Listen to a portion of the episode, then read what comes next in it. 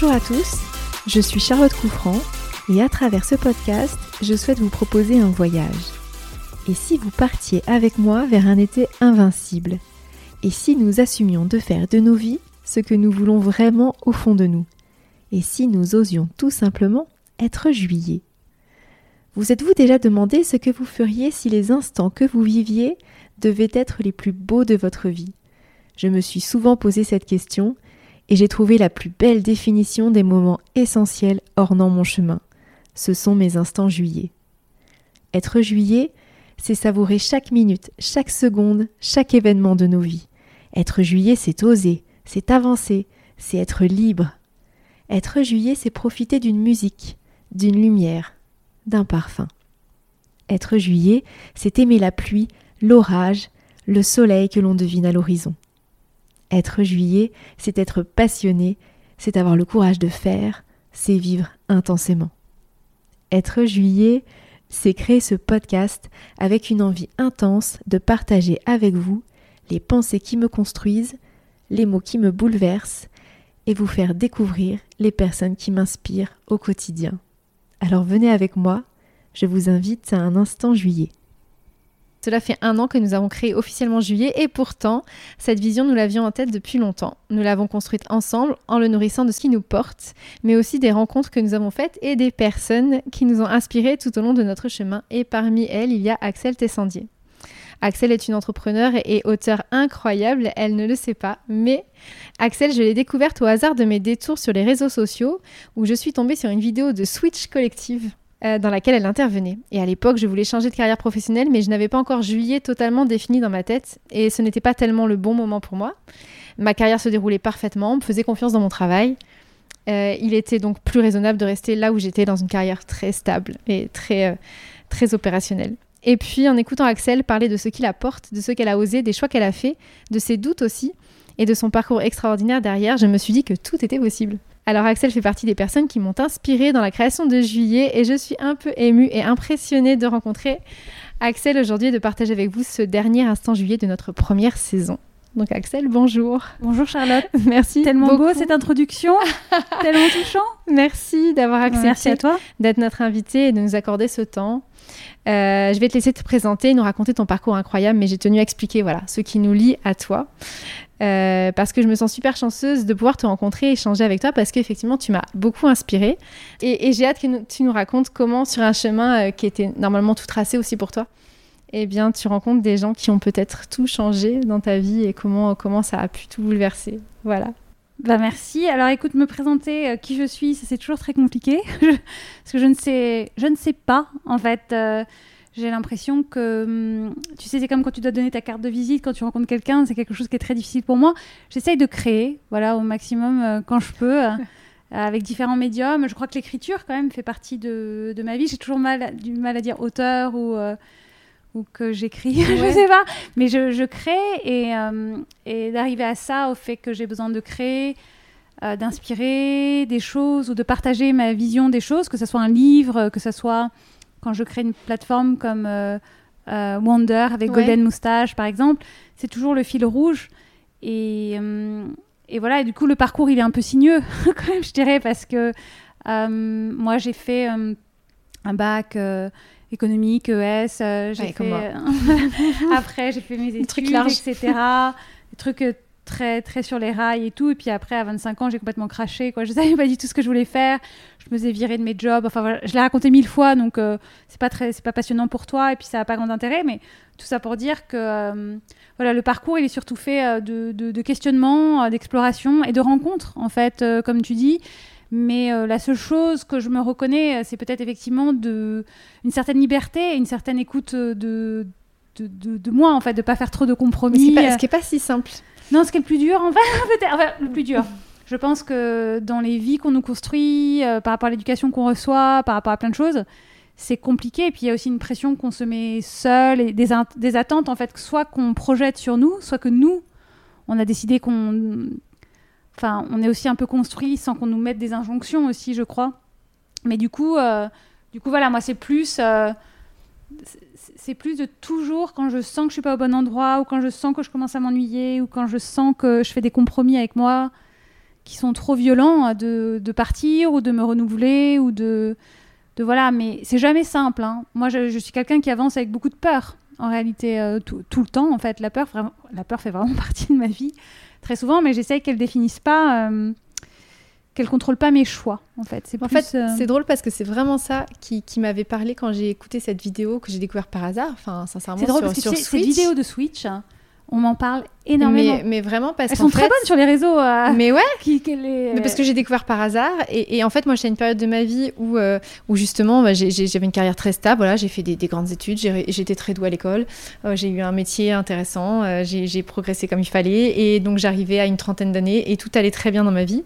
Mais, mais je me sentais pas à ma place. En tout cas, j'avais envie de faire autre chose. Mhm. Mais, mais forcément, alors je sais, je dis pas qu'on me mettait la pression, mais moi je me projetais de me dire, mais attends, tu vas faire quoi? T'es bien payé, t'as une maison, t'as un super boulot, euh, tout le monde valorise ce que tu fais, enfin ils te disent que t'es doué dans ton travail et ça te plaît pas, mais tu, tu veux quoi de plus en fait? Je Et tu voulais moi- quoi de moi-même, plus? Mais je voulais faire un truc qui me plaît, juste un truc où ça, qui me ressemble, un truc où je me sentais pas enfermée dans quelque chose. Mhm. Et en fait, j'avais peur aussi. Et en t'écoutant, je me suis dit, mais elle, elle a peur aussi. Ah, mais elle l'a fait quand même. Et donc on- ça veut dire que je peux le faire aussi. Moi, j'ai vraiment peur euh, tout le temps. Je le dis beaucoup parce que moi, je crois pas du tout au mythe euh, de la Wonder Woman, etc. Je, je- je suis quelqu'un de très angoissé, de, de très peureux, de... mais je, je me reconnais de pas essayer que ça dicte euh, les choses. Je fais avec, en fait. Parfois, ça prend plus de temps, parfois, c'est plus difficile, mais je crois que c'est quand même important de le dire, quoi, que rien ne se fait, euh, que c'est pas facile euh, de, de- de changer de vie, de job, de... Et pour moi, ça l'est pas du tout, et je suis quelqu'un de... Je crois que si tu attends que la peur parte, euh, Ouais, tu fais rien. tu attends toute ta vie. En tout cas, pour moi, c'est pas possible. Enfin, je, je n'aurais jamais fait. Donc, je crois qu'il faut un peu enlever le mythe de la surconfiance en soi ou de je me lance, j'ai super confiance et tout. Tout ça, je pense que c'est des mythes qui sont hyper. euh, c'est des nouvelles injonctions, en fait.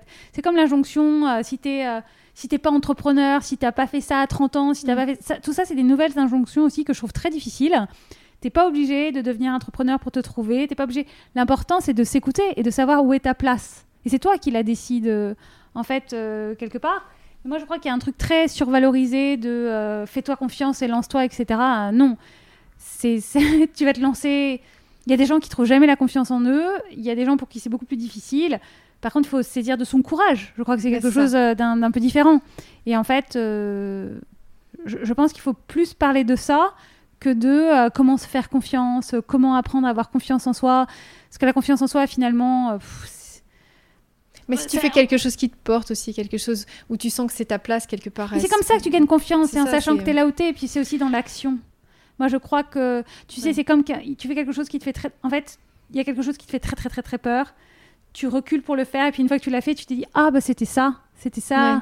Je m'en suis fait une montagne en fait j'ai réussi à le faire. Exactement. Mm. Donc en fait, euh, je pense aussi que c'est comme ça que tu acquiers un peu de confiance dans ce que tu fais en disant bon attends ça je l'ai déjà fait, cette peur-là je l'ai déjà surmontée, faire quelque chose qui m'angoisse j'ai déjà fait. Enfin tu vois ça c'est pour plein de- ça concerne plein de choses quoi. Tu vois ce que je veux dire? C'est de, de, de changer de job à, euh, Ben ouais. À... Et puis la, la- la vie, elle est faite aussi. Enfin, on fait mille trucs. Enfin, moi, je suis quelqu'un qui a, qui a- qui a mille occupations. Enfin, j'ai- j'aime bien occuper beaucoup mon quotidien. Je, je fais plein de choses. Et justement, euh, euh, je reviens à cette vidéo parce que pour moi, vraiment, elle a été marquante dans ma vie. Parce qu'en fait, je Switch, alors que tu dois l'écoutais- remercier. Switch, ouais, mais c'est vrai que je devrais remercier Switch, c'est vrai. Mais en fait, je faisais autre chose en même temps que d'écouter ça parce que finalement, j'avais mon téléphone, mais en même temps, je faisais la cuisine, en même temps, je faisais d'autres trucs, etc. Et à un moment donné, un truc qui a attiré mon attention, c'est que tu parles de- de- du mariage de mon meilleur ami. Le film. Mais oui, tout le monde se moque de vrai moi, mais il est très. Mais il est, i- mais il est essentiel Donc, tu ce l'avais film. vu le film quand Mais je ai l'avais vu le film et en fait, je me dis, mais ce film, tout le monde se moque de moi parce que j'adore ce film. Je le trouve génial non, ce mais attends, film. c'est un gens très bon film dans- en termes de comédie romantique. Je tiens à dire que c'est pas du tout une daube. hein. Mais non, mais Dans la catégorie, c'est un très se bon film. Voilà. Non, mais t'es pas obligé de citer Citizen Kane, euh, Exactement. Hôtel du Nord pour avoir l'air d'être un Et je cinéphile. me hein. dis, cette nana, elle a l'air cultivée, elle a l'air brillante, et elle cite une comédie que moi j'aime bien, et que tout le monde, et mon père en premier, il écoutera pas ce podcast, donc je peux le dire, se moque de moi parce qu'il trouve que c'est c'est en dessous, enfin voilà, c'est pas- un film de pas fille, enfin, c'est pas vrai. Et tu parles de cette scène du pont, qui est la scène de transition du film, on est d'accord que dans le film, il y a un avant cette scène sous le pont, et un après cette scène Pour sous moi, le pont. dans cette scène du film, bon, pour les gens qui n'ont pas vu le film, d'abord, voyez-le parce que c'est un très bon good oui. movie. Vous allez vous sentir très bien après le regarder. C'est une comédie romantique qui réussit parce que c'est pas la fin qu'on attend d'une comédie romantique. Ils n'ont pas été dans la facilité. Et en fait, c'est sur cette scène du pont, tu comprends deux choses. Un, tu comprends comment ça va se finir, Oui. tu comprends. Et deux, ça parle d'un truc qui pour moi est très important, c'est de saisir. Le moment, moment. l'instant, Et exactement. en fait, tu comprends que leur moment, il est passé. C'est ça. C'est Et que du coup, le film, après, c'est une fuite en avant d'un truc que de toute façon, tu sais comment ça va se finir parce que tu sais qu'il faut que ça se finisse comme ça. Et du coup, juste la personne, la fin du film, c'est le temps d'accepter, en fait, une situation oui, qu'elle a a pas saisie. Et en fait, surtout, il faut qu'elle accepte que pour avoir la vie que, qui est pour toi, il faut que tu renonces à la vie que tu croyais être pour C'est toi. ça. Et en fait, je, fais pense qu'ils ont rien à faire ensemble, mais qu'elle a du mal à accepter l'idée. Ouais, Donc en fait, ça. tu sais, c'est comme l'idée que tu te faisais de la vie qui devait être la tienne. Et Exactement. en fait, il faut lâcher cette idée-là pour aller vers la vie qui est vraiment celle qui te correspond. Et en fait, elle, elle ne le sait pas encore. Elle, elle se rencontre au, au mariage, en fait, je pense. Elle- bon, on est en train de totalement divulgacher Ouais, euh, le, film, mais bon, honnêtement, c'est un classique. Beaucoup de gens l'ont vu quand même. Oui, j'ose le mot classique. Je pense, je pense que beaucoup de gens, Et, euh, j'espère que beaucoup Et de en gens fait, l'ont du vu, coup, euh, je pense qu'il y a ce truc de en fait, lâcher prise avec une idée. Moi, je trouve que c'est très dur de lâcher prise. Je trouve, pour ma personnalité, c'est beaucoup plus facile de tenir comme ça, d'être en contrôle de tout, que de faire OK, je lâche, je laisse faire. Et euh, il se passe euh, ce qui se passe, ou il faut que je lâche une idée de quelque chose, ou il faut que je lâche. C'est très difficile en fait pour les gens. Et donc, il y a, cette idée-là qu'elle s'était faite, et il y a aussi l'idée de saisir les moments, qui est un peu une obsession euh, chez moi. Bon, sans se coller la pression, je pense que quand il y a un moment de vie où tu sens que si tu acceptes de prendre le risque, ta vie, elle part dans une direction plutôt qu'un autre, qu'une autre, c'est là où, pour moi, tu passes à côté d'un destin ou pas. Bon, c'est un peu des mots grandiloquents et un peu flippant, mais moi, je le vis comme ça. Je sais pas si c'est une très bonne solution. Mais moi, j'ai une idée de euh, pas passer à côté de, de sa destinée, quoi, de quelque chose comme ça. Et en fait, pour moi, passer à côté de sa destinée, ça veut pas dire. euh, c'est pas forcément faire des trucs complètement fous, c'est être sûr de pas passer à côté de soi, en fait. C'est aussi simple que ça. Et du coup, euh, moi, je, je- je crois que ça, ça implique de pas se rater, en fait. Pour moi, pas rater sa vie, c'est pas se rater soi, de pas rater le, le ren- le rendez-vous, la rencontre avec soi-même. Donc ça veut dire parfois prendre un peu des risques et saisir, le moment ou l'instant où, où tu sais que même si tu es complètement flippé, tu sens, tu le sais dans tes tripes. Et en fait, le sentir, l'appréhension de cette prise de risque, elle est très différente de l'anxiété, qui est une peur qui est très différente. euh, Enfin, moi, j'essaye de, de vraiment faire la différence dans ma vie entre quand je suis très anxieuse, très angoissée, parce que je sens que je suis pas en train de m'écouter, je sens que je prends pas soin de, de mon intuition, etc. Du coup, ça ronge, c'est un truc un peu. Ouais, euh, et de la peur, de la peur de faire un truc où je sens que j'ai envie d'y aller, mais j'ai des pensées limitantes ou j'ai peur de me planter. Et en fait, c'est deux angoisses qui sont très différentes. D'ailleurs, il y a plus de la peur et l'angoisse, c'est un truc qui te ronge, qui est un Mm. peu différent. Et ça, l'angoisse, l'anxiété, moi j'ai l'impression c'est quand je m'écoute pas, quand je comprends pas ou quand je résiste à quelque chose, ce qui est, ce qui est un peu différent, quoi. Mais c'est vrai que se dépasser ou faire des choses qui qu'on a envie de faire, mais qui sont un peu en dehors de notre, notre zone de confort, ça provoque des, des- des sensations pas très agréables, ça c'est sûr. Mais il faut passer outre, quoi. Bah, c'est ça. Et du, coup, et du coup, quelque part, euh, ouais, je sais pas s'il y a euh, un âge ou un bon moment ou quoi, mais c'est vrai que l'entourage comprend pas toujours, mais, mais quelque part, c'est important aussi de se dire à, à un moment donné, voilà, je, je dois m'écouter, j'ai envie de prendre ce risque-là, et, et, euh, et tant pis, j'ai peur, mais j'y vais quand même, quoi. Ouais, alors l'entourage, ça dépend quel entourage. Et ça aussi, je pense que tu reconnais celui euh, qui, qui, a, qui projette des peurs sur toi, donc ton entourage qui a envie de faire des trucs, et en fait, tu fais des trucs qu'il a super envie de faire, mais qu'il a pas osé faire. donc il dit ah, merde, Donc il projette, donc là, mais t'es sûr, nanana, et puis tu sens l'entourage bienveillant, Mm. qui, a de l'en- qui a de la peur pour toi, c'est un peu normal, et puis tu sens l'en- l'entourage euh, qui, qui va être un peu ta... qui va dire, allez, vas-y, je serai là quoi qu'il arrive, en fait. C'est trois genres, ces trois entourages qui sont très différents. Je dirais pour... euh, Bon, après, c'est chacun, hein, mais euh, s'il y a des gens qui projettent beaucoup d'angoisse euh, sur, sur toi, moi, c'est quelque chose, euh, dans ces moments-là, parfois il faut, il faut éviter, ou ça dépend des cycles de vie, mais, mais tu sens bien les entourages qui te font du bien ou du mal. Ça aussi, c'est super important dans une vie, je pense. Et puis en termes de rencontres aussi. Il faut parfois laisser de la place à d'autres. Ouais. Moi, je, je crois aussi au cycle de vie, de rencontres, c'est super important. C'est ce qui était dans, dans ton livre beaucoup. Et ce qui m'a plu aussi, c'est de me rendre compte qu'en fait, à, à quel point tu avais aussi euh, des cycles de vie, ou en tout cas des, des vies différentes, ou des rencontres qui t'amènent dans des, dans des vies totalement différentes, et qu'à la fois tu peux faire tout ça aussi. C'est-à-dire que c'est pas. Enfin, tu as eu un moment donné dans ta vie envie de choses, d'envie d'autres choses ensuite, et que et que tu as le droit. Tu pas obligé d'avoir une vie hyper linéaire, hyper. euh, Oui, mais parce qu'en fait, je pense que la vie, c'est toujours une histoire de... ren- En fait, quand tu parles projet, tu parles rencontre. Je te demande de me raconter à Jean Juillet, tu vas me parler d'une rencontre Bah, c'est sûr. qui est arrivée. Mais oui. euh, mais oui. sur un trottoir. sur un trottoir, et d'un coup veut devenir associé. Non, mais c'est la réalité. Mais c'est vrai. C'est exactement vrai. ce que tu m'as raconté. Mais exactement. Donc en fait, les projets, les bifurcations, c'est toujours des. C'est marrant, je crois que c'était euh, le réalisateur de In the Mood for Love. J'ai un trou, comment il s'appelle? Bon, je retrouvais. Qui disait. euh, c'est peut-être Wong Kar je, crois que c'est ça. Et en fait, il disait les gens, ils sont très vite dans leurs habitudes, dans leur routine. Et en fait, ce qui les fait changer le plus vite de routine et d'habitude, c'est l'amour. C'est la rencontre amoureuse. Je me suis dit, c'est marrant, c'est assez vrai, mais en fait, ça peut être plein de rencontres qui d'un bouleversent un peu ton univers, etc. Et donc, ça peut être un projet, ça peut être une histoire d'amour, ça peut être une histoire tout court, ça peut être une amitié, ça peut être euh, quelque chose d'un coup qui t'ouvre euh, des horizons. Et la rencontre, ça peut être un livre, ça peut être un auteur. Parce qu'avant qu'on se rencontre, ça a été un livre, ça a été une vidéo, ça a été. Ouais, euh, tout à fait, ouais. et bah, c'est déjà une rencontre, en fait, quelque part, avec, Oui. euh, avec quelque chose, avec quelqu'un. Et. Et ouais, c'est un témoignage qui te parle, quelque chose que tu partages. euh, et d'ailleurs, euh, sur la littérature, c'est euh, enfin c'est un peu fort sur plein de choses. Et, et, euh, je sais qu'on a ça commun parce qu'en plus, on, on se l'est échangé, mais euh, par exemple sur Camus, Ouais. euh, que moi j'adore aussi, j'ai beaucoup lu. Et quelque part, c'est euh, des fois c'est perturbant de te dire à quel point tu peux être en accord, en tout cas te sentir euh, lié à un auteur finalement qui est, qui est mort avant que tu naisses, mais quelque Ouais. part, et tu te dis, euh, il a vécu une toute autre époque, un tout autre contexte de vie, enfin rien à voir. Et pourtant, ce qu'il écrit, ça te parle, euh, c'est d'actualité dans ta vie, en tout cas ça t'aide dans ton quotidien. Donc la rencontre, elle est même parfois. Ouais, c'est pour ça que le livre, c'est bon, le livre, c'est- toujours un auteur derrière ou une autrice, donc c'est quelque chose. Bon, Camus, qui est hyper troublant, moi, ce qui me trouble vachement chez Camus, c'est le fait que c'était quand même euh, un auteur que j'ai lu euh, à l'école. C'est fou comme je. Non, Mais j'aimais bien. Enfin, c'était pas du tout un truc fou euh, ou hyper puissant pour moi. Mais en fait, c'est en vieillissant, en lisant. en Oui, aussi parce que peut-être ça parle sur d'autres sujets, c'est-à-dire qu'en fait tu lis basiquement à l'école, en tout cas tu lis et tu. Mais je veux dire, l'étranger, la peste, l'homme révolté, etc., tu les lis, mais après, tu les, tu les re-regardes complètement différemment. Et puis, ouais, il est d'une actualité tellement criante, c'est fou. Parce Oui. que euh, l'éloge de la nuance, euh, c'est incroyable, en fait, quand tu, le, quand tu le lis. Et même là, je relisais son discours de Stockholm, quand il a gagné le prix Nobel. Et c'est complètement fou ce qu'il dit sur l'époque, sur les idéologies mortes, sur... euh, sur une génération qui, qui, qui doit se battre pour que le monde ne se défasse pas. Enfin, c'est Ouais, assez dingue. C'est assez dingue. et c'est fou du coup que ça, que c'est vrai qu'on le lise aujourd'hui dans l'époque où on vit. Mais enfin, c'est pas un hasard. Voilà, aujourd'hui, ces écrits ressortent beaucoup. Il y a Bah des artistes qui s'en resservent, mais voilà, c'est pas un hasard parce qu'aujourd'hui, en fin de compte, c'est un penseur, comme on se sert aussi euh, euh, des pensées philosophes euh, de Sénèque ou quoi qui peuvent ressortir régulièrement, mais quelque mais part, là, voilà, Camus, il y a un Camus, grand moment. Il y a un grand moment Camus. Bon, il y a la peste, évidemment, mais euh, il y a- il y, a quelque chose. euh, C'est marrant parce qu'il y avait un estival Camus euh, Ouais. la semaine dernière sur Ouais. France Culture qui était assez passionnant.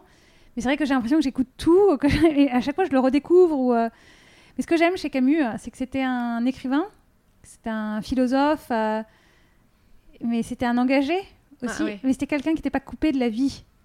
C'est pas quelqu'un qui faisait des grandes thèses euh, sur le monde. Oui, et puis il avait en plus euh, voilà, hyper une vie passionnée aussi, c'est-à-dire que c'est un, un, un amoureux de la vie, quoi. Ouais, ouais. C'est- Et ça se voit sur les photos, ça se voit quand il est en Grèce, euh, ça se voit dans sa correspondance. C'est quelqu'un qui était dans la vie. C'est pas un philosophe, un écrivain coupé de la vie. Il se nourrissait de la vie, même s'il a bien sûr besoin de ses moments de solitude, etc.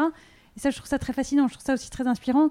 As toujours l'idée un peu de l'écrivain torturé qui s'enferme. C'est ça, euh, ouais, ouais, ouais. C'est pas Sartre, Camus, quoi. C'est Ouais, non, c'est quelqu'un. Très différent. C'est quelqu'un qui avait un truc solaire, quoi. Et puis après, du coup, il y a ce destin en plus brisé, c'est-à-dire qu'en plus, une mort accidentelle qui fait que le- Ouais. le, gars, euh, voilà, il aimait la vie et, euh, et voilà, c'est. euh, Ouais, c'est- troublant, c'est troublant et puis en même temps, euh, d'un écrivain, d'un, tu deviens une légende, quoi. Tu deviens quelque ça. chose, c'est c'est ça. c'est quelque chose. Bref, mais il moi, je, je- je dis souvent, il nous aurait été vachement utile. Mais c'est sûr. Mais c'est vrai que quand on lit La Peste, c'est impressionnant. Et De- tout, de il a- voir, lui-même, euh, je te dis, c'est vraiment sur la nuance, sur le fait de. Où aujourd'hui, euh, tu confonds le fait de dire je ne sais pas ou d'être nuancé ou euh, de ne pas t'engueuler sur les réseaux sociaux comme étant quelqu'un de tiède ou qui prend pas parti. C'est pas du tout ça. Mm. Ouais. C'est de penser de la complexité du monde en fait.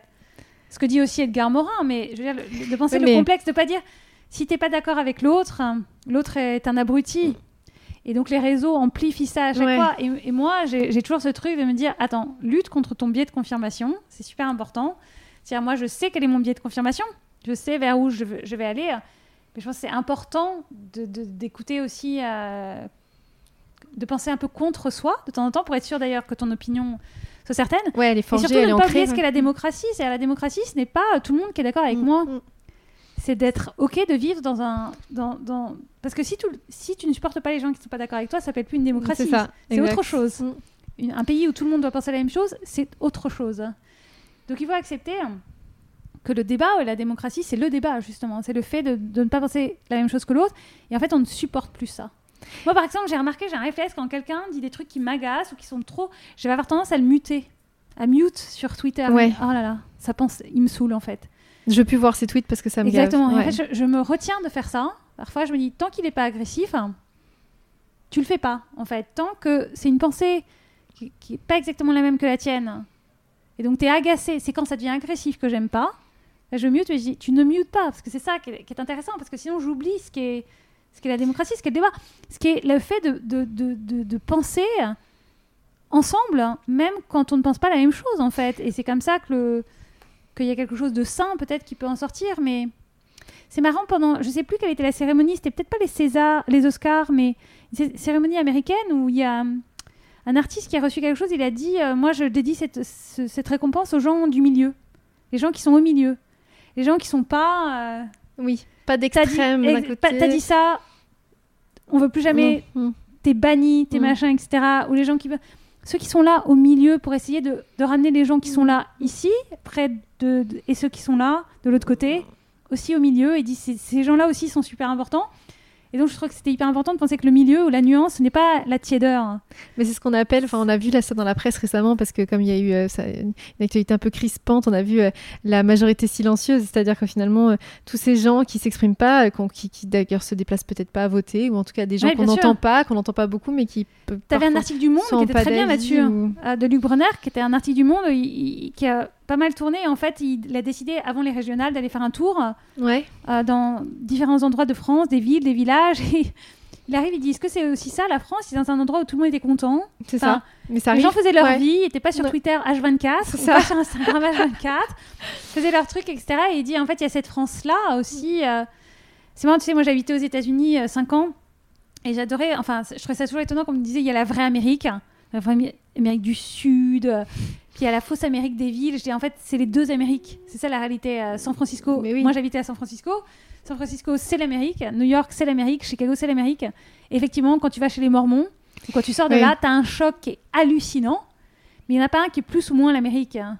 C'est Oui. deux Amériques et qui sont dans une euh, dichotomie qui est dingue. J'ai j'ai ra- rarement vu ça dans, dans un Mais pays. c'est vrai qu'on a peut-être pas ça en France, quoi, peut-être dans certains Je endroits. pense, mais- je pense que l'Amérique est un pays qui est plus dans l'invictif vis-à-vis de l'autre camp. Il y a quelque chose de plus extrême. Moi, je trouve que c'est une société qui est plus violente. Mais peut-être tromper. peut-être parce qu'il y a moins de communauté. Enfin, c'est plus, c'est Non, mais tu vois, déjà, ouais. ne serait-ce que la culture. Par exemple, ce matin, je lisais sur NPR. Est-ce que tu imagines un chiffre pareil en France euh, Il y a eu pendant le week-end du 4 juillet, qui est la fête nationale Mm. américaine, euh, il y a eu euh, 180 morts euh, par arme à feu le week-end du 4 juillet. Est-ce que tu imagines une stat Ouais. pareille en France Ouais. hein, où tout le monde ça trouvait ça normal quand tu vois ce qu'un fait divers tient Oui. en haleine euh, sur une chaîne info pendant... Est-ce que tu imagines un chiffre pareil c'est que sûr. tu imagines Je me dis, ça, c'est un truc qui est fou. La culture du gun, le, le, le- c'est un truc euh, très étonnant dans, ce- dans cette société. Et je suis toujours étonnée qu'on la prenne en exemple. Alors moi, j'ai, j'ai passé 5 ans, donc c'est un, un pays qui m'a apporté plein de choses, etc. Mais cette culture-là, je trouve ça... Et donc, les États-Unis et nous, c'est pas du tout la même chose. C'est pas du tout la même culture. Je suis toujours étonnée qu'on regarde de l'autre côté en Ouais. se disant... Il y a des choses très intéressantes, euh, notamment on parlait voilà euh, culture, littérature, cinéma, enfin on va pas y revenir, mais c'est passionnant. Même mais- d'ailleurs sur l'entrepreneuriat.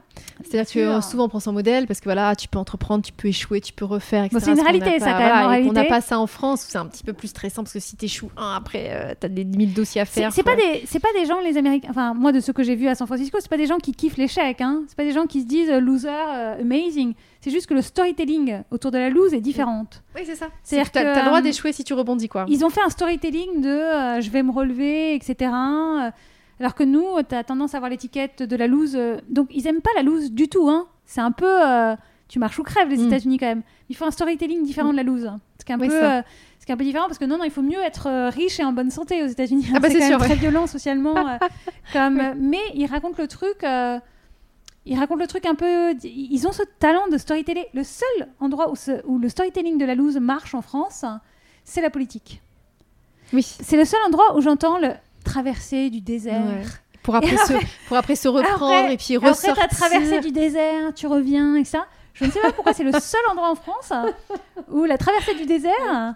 Bah en politique, tu peux storyteller le truc. Ça dit quelque chose que je trouve hyper chelou. J'ai toujours pas compris. Je dis c'est marrant. L'échec, tu vas le porter sur ton dos. Là, tu vas flipper. Tu vas te faire 14 burn-out avant de lâcher ta boîte en te disant c'est l'horreur, etc. Ou même ton boulot. Mais en France, tu peux raconter ta traversée du désert, ta repentance. Tes 4-5 ans où le téléphone n'a pas sonné. hein. Et finalement, tu te ça marche. reconstruis ouais, au. Canada ou ailleurs, tu vas faire du miel hein, et tu reviens un autre homme. hein. Mais ouais, c'est vrai. Et ça, je... On n'a pas le droit, nous, de faire ça, les entrepreneurs, d'aller faire du miel. si les gens qui On nous écoutent, devrait. j'aimerais vraiment comprendre. Mais oui, c'est J'aimerais vrai. vraiment comprendre pourquoi eux ont ce droit de la traversée du désert romantisé, euh, vrai la tentation de Venise, comme dirait Alain Juppé. Et nous, euh, non, non, Ouais. ça, euh, je- Ça, bon, ça change un peu, hein, évidemment, mais je, je trouve ça très drôle. j'ai toujours pas compris. Peut-être qu'on est un pays plus, beaucoup plus politique que les États-Unis, hein, enfin un peu différemment, mais je sais Ah pas. ouais, c'est très différent. Mais ça, c'est sûr, je pense qu'on est un pays très politique. Tu sais, moi, quand je suis arrivée aux États-Unis, on m'a dit euh, deux choses dont tu ne parles jamais à table religion et politique. Je dis, oula. Bah merde, j'ai pas d'autre sujet. Alors, Parce que pour les Français, ça va être compliqué, quoi. Je dis, ah, ni l'un ni l'autre. Donc, euh, J'ai parlé bouffe alors, mais aux États-Unis, est-ce que c'est passionnant? Je ouais, suis pas sûre. ça. Non, bah si, alors ça, pour le coup, non, non. euh, en plus, euh, à San Francisco, en Californie, alors en plus, moi qui suis euh, veggie, euh, scène foodies euh, Ouais, c'est ça. passionnante. Ouais. Bon, attends, on va pas aller là-dessus, ça n'a aucun intérêt, mais euh, j'aurais défendre les États-Unis sur la bouffe. Oui, que- là, c'est. Marc, c'est un podcast un peu engagé, tu vois. Genre, Ouais. Mais c'est- un podcast Mais c'est marrant que tu dises ça parce que moi je crois que même quand un podcast euh, n'est ni n'a pas l'air, moi je crois que chaque prise de parole finalement Mais c'est sûr. est un engagement. Mais moi je crois le- que tout rien, moi je crois que tout est politique, tout n'est pas partisan. Je crois que tout est politique Mais dans le sens sûr.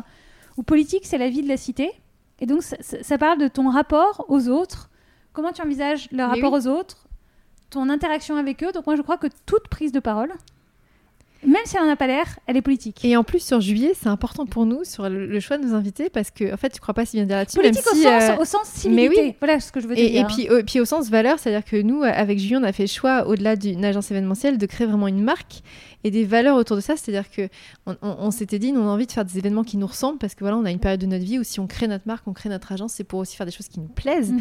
Et donc, quelque part, on s'est dit, on veut s'entourer de gens aussi qui qui partagent nos valeurs ou notre vision, en tout cas, d'essayer de, de tirer euh, vers quelque chose qui nous ressemble. Et donc, quelque part, nos invités sur les podcasts, ils sont un peu politiques, entre guillemets, c'est-à-dire, en tout cas... Non, mais politique, moi je fais pas de différence entre le mot politique et le mot civilité. Non, mais c'est ça, c'est euh, sur, sur des valeurs. le quoi. civisme, comment tu te comportes avec les autres, qui tu es. Moi je crois que. euh, mais ça te semblait très con, mais je pense que quand tu passes une porte, euh, la façon dont tu dis bonjour, la façon dont tu te comportes, la porte que tu vas tenir au restaurant derrière toi, la place que tu vas laisser dans le bus, je fais pas tellement de différence entre civilité et politique dans le sens la vie avec l'autre. Être partisan, c'est quelque chose de très différent. Moi, je crois que je ne suis pas faite pour être partisane. Finalement, je l'ai, je l'ai compris. hein. C'est moi. Mais t'as serais- fait ce choix-là, d'ailleurs. moi, je serais quelqu'un de très engagé toute ma vie, hein, mais partisane au sens euh, être dans un parti politique. euh, mais même moi, je suis pas une activiste en réalité. Moi, je suis pas quelqu'un. euh, J'ai beaucoup de respect pour ce que font les, asso- les associations activistes. Je pense que c'est hyper nécessaire, mais on en parlait. euh, se connaître, c'est savoir où est sa place. hein. Et en fait, moi, je dis, ok, euh, ce moteur-là, euh, c'est pas exactement moi. Ou alors, c'est peut-être trop intense pour moi, ou c'est peut-être l'activisme, c'est beaucoup de, Il faut une force, il faut une rage, il faut quelque chose de. C'est très dur, ça peut te bouffer hein, quand même. Et moi, en fait, c'est pas exactement mon moteur, même si je pense que c'est très nécessaire euh, dans une société. Mais du coup, je, je pense qu'il y a mille façons, en fait, euh, d'être euh, engagé. Engagé, ouais. Et pour moi, ça passera plus. Euh, jamais dire jamais, mais franchement, là, avec Mais- un peu de recul quand même, moi, par exemple, je pense qu'un un parti politique, c'est pas du tout pour moi. C'est-à-dire que je te dis ça, tu vas dire, hein Parce qu'elle a fait la campagne en 2017, etc. Mais au final, moi, quand j'ai fait la campagne en 2017, euh, de, quand j'étais porte-parole et déléguée nationale euh, d'En Marche, j'étais pas du tout dans un parti politique pour moi. J'étais dans une espèce d'aventure Mais non, quasiment mais c'est sûr. entrepreneuriale. Mais start-up, mais. mais C'est-à-dire que moi, sûr. un truc où je rentrais des États-Unis. euh, j'étais en pleine séparation, j'avais besoin de comprendre pourquoi j'étais là, j'avais besoin de faire quelque chose de plus grand que moi. D'ailleurs, ça, je pense que ça me restera toujours. Mais moi, j'ai l'impression qu'on se rencontrait. Eux avaient un besoin, et moi aussi, j'avais un besoin. Donc, et en plus, j'y croyais. Je veux dire, moi, j'ai aucun regret, même si aujourd'hui, j'y suis plus du tout, etc. Et puis c'est exceptionnel ce qui s'est passé. Enfin, c'est-à-dire que. Oui, bon, après, moi, je vais te dire, moi, j'ai aucun regret dans ma vie. C'est vraiment le seul truc que je me reconnais. Après, est-ce que ça se passe exactement? Enfin, moi, de toute façon, je resterai naïve toute ma vie. Je pense que c'est pas du tout un gros mot. Moi, la naïveté, je la prends. Euh, je, je- je veux garder ça. Je, je- je pense que. Tu sais, c'est Ernest Hemingway qui disait euh, pour savoir si tu peux faire confiance aux gens, il n'y a qu'une façon de le savoir, c'est faire confiance. je, pense, je pense exactement la même chose. Mais donc moi, je te dis, j'ai aucun regret sur ce moment-là de ma vie. Ça m'a apporté tellement de choses, j'ai appris tellement sur moi, etc. Mais moi, j'ai jamais eu l'impression d'être dans un parti politique. D'ailleurs, dès que c'est devenu un parti politique, moi, j'avais plus rien à y faire. Mais, et moi, j'ai trouvé ça hyper courageux. Alors, je sais pas, euh, j'imagine que tu as échangé avec euh, plein de gens là-dessus, mais, euh, mais bon, moi, je, je, suis très intéressée par la politique et évidemment, cette campagne, ça m'intéressait par son côté aussi un peu exceptionnel et puis par ce qui se passait en France. Je trouvais que c'était vraiment un, mouvement différent, enfin, peu importe. mais du coup, j'étais, j'ai suivi un petit peu ça de près et les nouveaux ministres qui arrivaient, etc. Et enfin, je sais pas ce qu'on t'a proposé, mais j'imagine que tu as dû refuser des choses. Donc, tu n'as pas lu le premier livre? Si, c'était secrétaire, c'était pas ministre, je crois, c'était ministre? Non, Charlotte, ce n'était pas ministre. Ouais, c'est secrétaire, c'est ça. C'est pour ça. Secrétaire, j'avais plus le, truc euh, exact en tête. C'est pour ça que j'avais pas le, terme exact. Et tu refuses ça. Personne ouais, refuse ça. Plus compliqué. Non, ce que je veux dire, c'est que. Si, des gens refusent. Des gens refusent. Et en plus, moi, je vais te dire, j'ai tellement le syndrome de l'imposteur que euh, j'ai jamais dit que j'avais refusé. J'ai dit que j'avais un rendez-vous avec, euh, avec Edouard Philippe, hein, ce qui est réel, à 8h du mat le 16 mai, et que ça se passe pas bien, quoi. C'est-à-dire que lui, il trouve que je suis nulle parce que moi, j'ai rien à proposer, je sais même pas pourquoi je suis là, moi, j'ai pas envie du poste. Donc en fait, c'est comme un entretien d'embauche qui se passe mal. C'est-à-dire, moi. Et puis lui, c'est un homme politique vraiment. C'est-à-dire que lui, je pense qu'il est, aussi même pas dans ça. le. Moi, je suis pas très impressionnée. Enfin, je suis pas très impressionnée. Moi, je suis claquée. Déjà, je peux te dire, une campagne, c'est le truc le plus épuisant que j'ai fait de ma vie. J'ai plus de jus. Je, je pense plus droit. Je suis crevée. Je me suis levée à 6 h du matin. C'était mon obsession. Je disais, oh, voilà que je me lève à 6 h du mat pour ce rendez-vous à 8 h. Tu vois, où j'en suis psychologiquement. Donc je n'arrive même pas à m'imaginer le lendemain en Conseil des ministres. Pour moi, c'est physiquement et psychologiquement impossible, quasiment. Donc j'en suis même pas à me dire, euh, oh, il est impressionnant, machin. J'en suis pas du tout là. Moi, je suis vraiment en train de me dire, surtout, surtout, une règle. Tu dis oui ou non pour les bonnes raisons. Tu dis oui parce que tu en as envie. Tu dis non pas parce que tu as peur, mais parce que tu n'en as pas envie. J'étais obsédée. J'étais là. Dès qu'il dit le mot, tu tu vois un recul hyper dans, moi, je trouve que... dans tes guts. Ouais, il y a un recul et puis pour moi c'est vital. De toute façon, quand je prends la mauvaise décision, euh, je suis en PLS, euh, position latérale de sécurité pour les gens de plus de 40 ans. Euh, je suis en PLS, je, je suis pas bien, je somatise, je suis hyper hypochondriaque, donc d'un coup, je fais complètement. Donc de toute façon, pour moi, c'est quasiment vital de prendre la, bonne, la bonne décision. Donc je me dis, ok, il va arriver de son petit bureau là, donc les huissiers viennent te chercher, tu rentres par une porte dérobée, mmh. enfin le stress total. Et tout le truc, tu vois, tu, tu traverses tu traverses le jardin de Matignon et tout, tu arrives et euh, j'attends 5-10 minutes et tout. Moi, c'est quelqu'un que j'ai jamais rencontré. Je l'ai jamais vu pendant la campagne. Jamais. Mais non, parce qu'en plus, il était, enfin, il, était pas là. dans l'autre partie. Je suis une hyper méga affective. Donc, je suis là. Je, je, je, me dis, demain, c'est mon boss. C'est complètement dingue. Surtout que moi, j'ai pas eu de boss depuis des années. Donc, je me dis, demain, c'est mon boss. Ouais, puis là, c'est un boss en mode euh, administratif, en mode. Euh, ah, en mode administratif, en, mode fin de la liberté. Ouais, c'est ça. En mode, euh, je le connais pas. Puis les médias vont être sur toi, puis tout le monde va analyser toute ta vie. Ouais, mais ça, bon, ça, je vais te dire, quand tu fais une campagne, cette peur-là, c'est un truc déjà que tu as, un peu dépassé mm. quelque part. Même si c'est pas la même pression, parce que finalement, la star, c'est le candidat, c'est pas toi. Mais tous les trucs autour de l'entourage et tout, bon, ça, tu as déjà fait. Même si être dans le gouvernement, c'est une autre exposition. Mais je veux dire, moi, j'étais obsédée par ne fais pas d'auto-sabotage et ne prends pas la décision, ne dis pas oui pour euh, faire plaisir à je ne sais pas qui, pour avoir le titre, pour avoir une espèce de reconnaissance, un paluchage dans, dans le dos de dire euh, je suis quelqu'un qui vaut le coup. Tous les trucs d'insécurité, en fait, sur soi. Je me dis, vraiment, centre-toi, quoi. Centre-toi au moment. Donc lui n'a aucune idée de toute cette réflexion dans ma tête. Mais du coup, euh, moi, quand il franchit la porte, il, arrive de son, son mètre 92, là, je, je, je m'assois avec lui et je n'ai rien à dire, parce que moi, ce poste, je ne l'ai absolument pas pensé. Donc, j'ai pas à lui offrir un truc. Euh, alors voilà, ma feuille de route. Mon plan de carrière sur 10 ans. Non, c'est pas mon plan de carrière. Ce qui est lui, il veut une feuille de route. Il, veut voir quelles seraient les politiques publiques que tu mettrais en place. Ah oui, d'accord. Tu, comprends C'est-à-dire, moi, je comprends ça. En fait, j'ai pas réfléchi à. Alors, on va commencer par ça. Ensuite, on va aller mettre des pylônes au fin fond des, zones blanches. Je, je, suis pas du tout là-dessus, moi. Parce que d'abord, ils me prennent pour une technocrate parce que j'ai habité 5 ans à San Francisco. Mais moi, il y a mille autres choses qui me passionnent. Je suis pas du tout une geek girl. Je suis pas du tout une techno girl. C'est pas parce que j'ai habité 5 ans à San Francisco. Moi, Et c'est pas pour ça que tu y allais en plus. Exactement. C'était absolument pas pour ça que j'y allais. Donc du coup, moi, j'ai le défaut de, la généraliste curieuse. Je suis pas du tout une spécialiste. Hein. Ce qui a été mon drame pendant des années. J'essaye aujourd'hui d'en faire une chance, c'est-à-dire de me dire, moi, il y a plein de choses qui m'intéressent et je suis experte en rien. Mm. Donc comment je fais un chemin de vie et un chemin professionnel de ça? Bon, dans la politique, tu peux faire un peu ça. Parce que finalement, tu t'intéresses à plein de, de choses. C'est ça qui est intéressant. Mais quand tu es secrétaire d'État au numérique, d'un coup, moi j'allais dire, attendez, moi j'habitais 5 ans à San Francisco, mais il y a mille autres sujets qui me passionnent, notamment moi l'art. euh, Enfin, moi je suis quand même une passionnée de cinoche. euh, de- de- de- je me sens beaucoup plus proche des artistes. Enfin, les personnes qui m'inspirent ou qui me nourrissent le plus sont des artistes. J'ai pas un poster de Jeff Bezos ou Elon Musk euh, dans ma chambre, bah voilà. mais pas du tout. J'ai un poster d'Albert Camus, ouais, mais pas d'Elon Musk. Donc du coup, euh, du coup, quand j'arrive en face de lui, je comprends, je lui dis, je comprends pourquoi vous me proposez, hein, parce que cette espèce de truc. euh, mais en même temps, c'est. D'abord, moi, je dis, je pensais que ce poste allait être supprimé. Parce que j'ai toujours pensé que Macron n'y croyait pas tellement. Je te dis ça, maintenant, euh, il y a eu Mounir, il y a eu Cédrico, etc. Donc le poste, il existe. hein. Mais en même temps, est-ce qu'il existe? Enfin, bref, de toute Ouais. façon. Mais, euh, mais je veux dire, moi, j'étais persuadée que le poste n'existerait pas. Donc moi, je pose une question qui est. euh, sous- tu es sous tutelle de qui, en fait? Parce que, par exemple, tout le monde me comparait à Fleur Pellerin à l'époque. Mm. Fleur Pellerin, elle était ministre des PME, de, de, de l'innovation et du numérique. C'est très différent qu'être secrétaire d'État Bah, au c'est ça, numérique. c'est pour ça, ministre Donc secrétaire c'est pas du tout, ah, c'est trop petit pour moi, c'est pas du tout ce que je dis. Mais ce que je veux dire, j'étais là, bon, c'est quand même un truc très très limité. Puis surtout, j'étais crevée. J'étais. Je, je- je me disais, demain matin, tu vas être au Conseil des ministres entre Bérou et Gérard Collomb.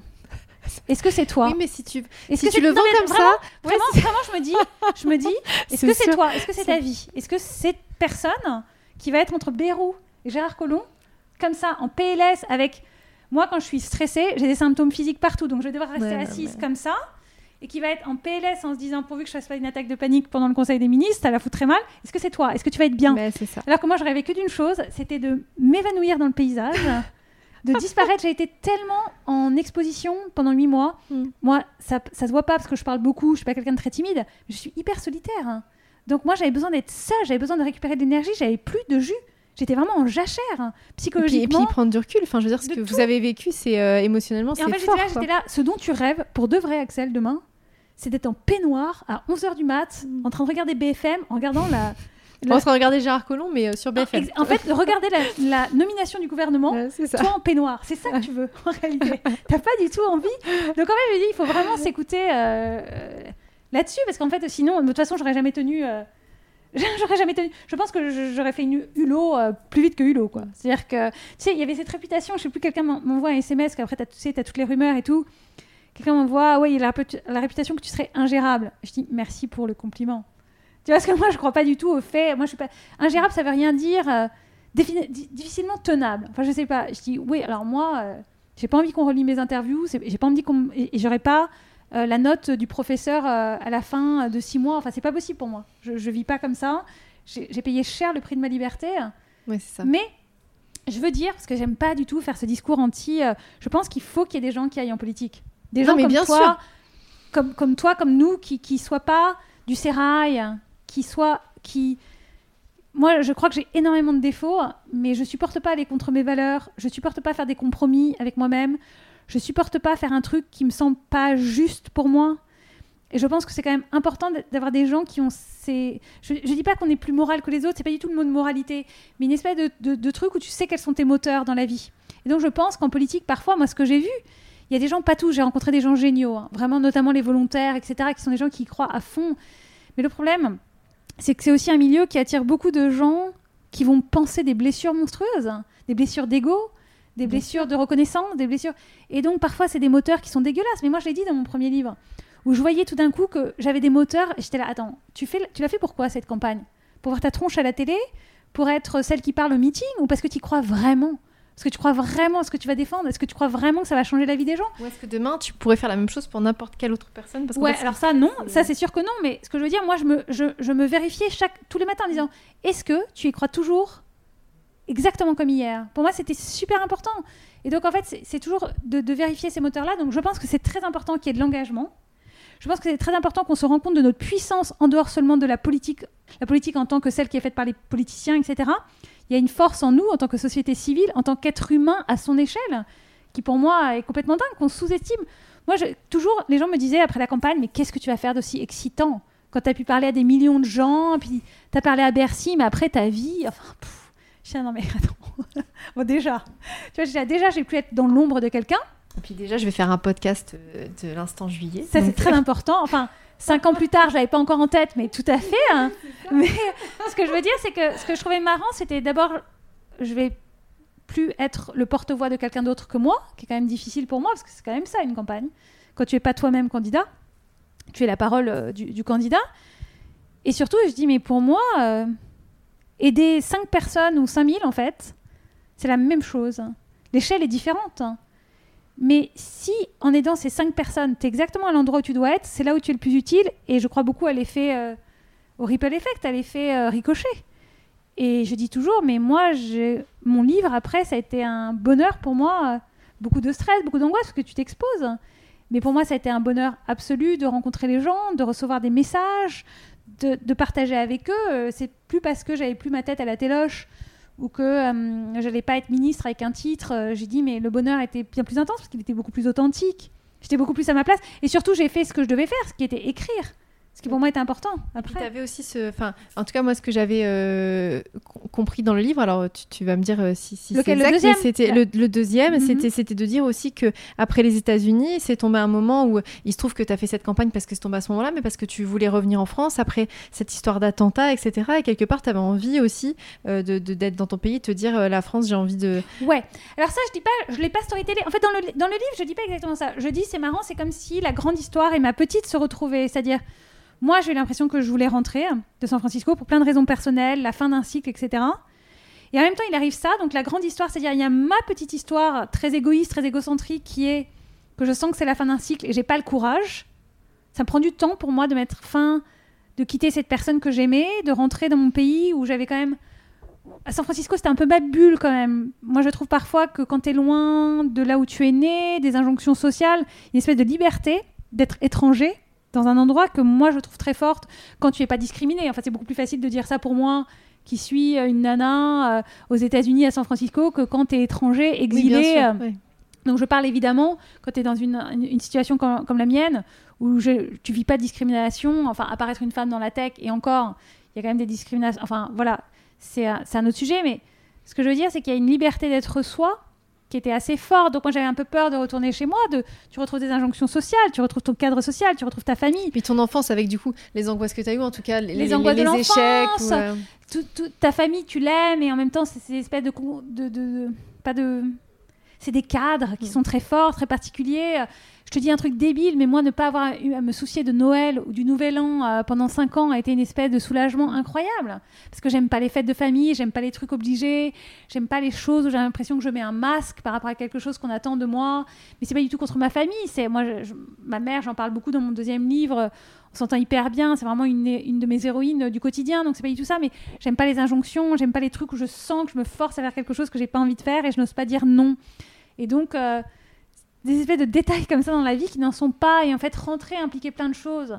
Mais en même temps, rentrer voulait dire rentrer différente, rentrer en ayant repris un peu confiance, rentrer en ayant trouvé peut-être ma place plus que quand j'étais partie, et rentrer en étant, euh, en s'écoutant. Je, je sentais bien que, je- et puis j'avais commencé à faire beaucoup d'allers-retours pour Kickstarter quand même, que je lançais parce que j'avais lancé mon agence de conseil après avoir été dans une start-up.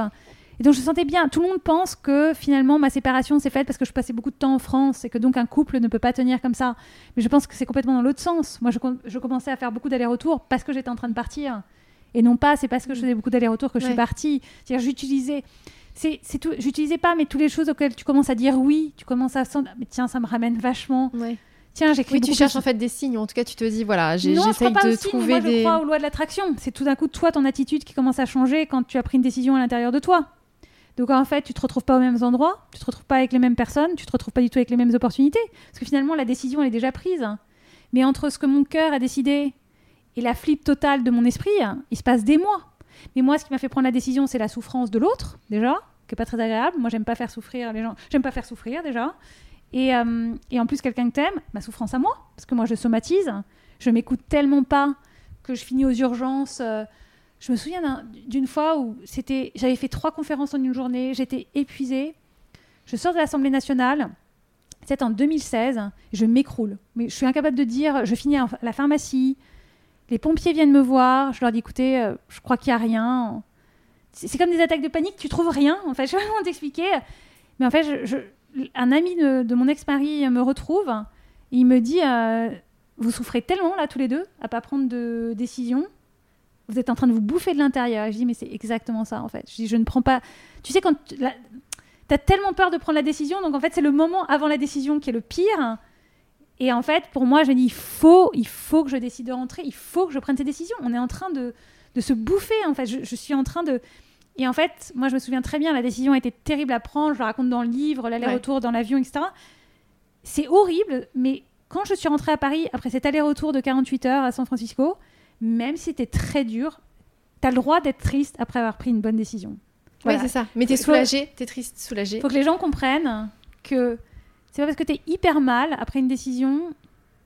Il va falloir vraiment passer ce temps et la tentation de revenir en arrière parce que la sensation est tellement désagréable que tu dis Attends, c'est trop dur, je reviens en arrière parce que c'est ce moment de transition qui est très difficile où tu sais qu'il fallait la prendre, mais c'est tellement désagréable, tu as toujours la tentation de revenir en arrière, toujours. Et en fait, il faut passer ce moment-là parce que hyper mal, mais en même temps, j'avais un espèce de soulagement parce que la décision était prise. Donc, je me souviens très bien quand j'ai atterri à Paris le 1er janvier 2016, décision horrible, les pleurs pendant 48 heures, etc., mais six valises, mais j'étais de l'autre côté de la décision. Mm. Et en fait, ça change tout. Alors, je peux te dire qu'entre le 1er janvier et l'avril, l'horreur, en termes de sensations, en termes de pleurs, en termes de coups de fil à 3 heures du matin, disant attends, j'ai changé d'avis, etc. Alors qu'en en fait, pas du tout, tu as juste peur. Tu fais juste une espèce de. Mm. Alors qu'en fait, tu absolument pas changé. Enfin, même quand c'est toi qui pars, c'est très dur en fait de, de, de, de partir. Et puis il y a la peur, il y a l'angoisse d'être seul. Et puis en plus, si ça réveille, pareil, j'en parle dans le livre, si ça révèle plein d'angoisses de l'enfance, ben en fait, c'est le passé qui s'invite dans ton présent. Donc c'est un truc hyper violent. Tu mixes tout ce que tu ressens au moment présent avec des angoisses qui sont vieilles, qui sont ancestrales, qui, qui ont 30 ans dans ta vie. Donc ça, je trouve que la phase de transition, on n'en parle jamais, mais c'est une phase qui est hyper importante. Parce qu'en fait, on croit toujours quand un projet est un autre, tout, tout, tout, tout, ouais, tranquille. mais pas du tout. En fait, il y a une espèce de, de phase de transition qui est horrible, qui, qui était obligée de passer, et pour moi, qui est la plus dure, parce que c'est une phase de non-action. Et en fait, moi, l'action me libère de l'angoisse, de l'anxiété. De non-action, puis de, solitude aussi, du coup. Parce que, parce que ouais, mais alors moi, la solitude ne m'angoisse pas, parce que moi, j'adore travailler seule, etc. C'est plus le fait de ne pas savoir, d'être dans cette espèce de marécage entre une porte qui se ferme et un pont qui n'est pas encore tout à fait là, quoi. Et t'es dans une espèce de ce no man's land que moi, je trouve très agréable.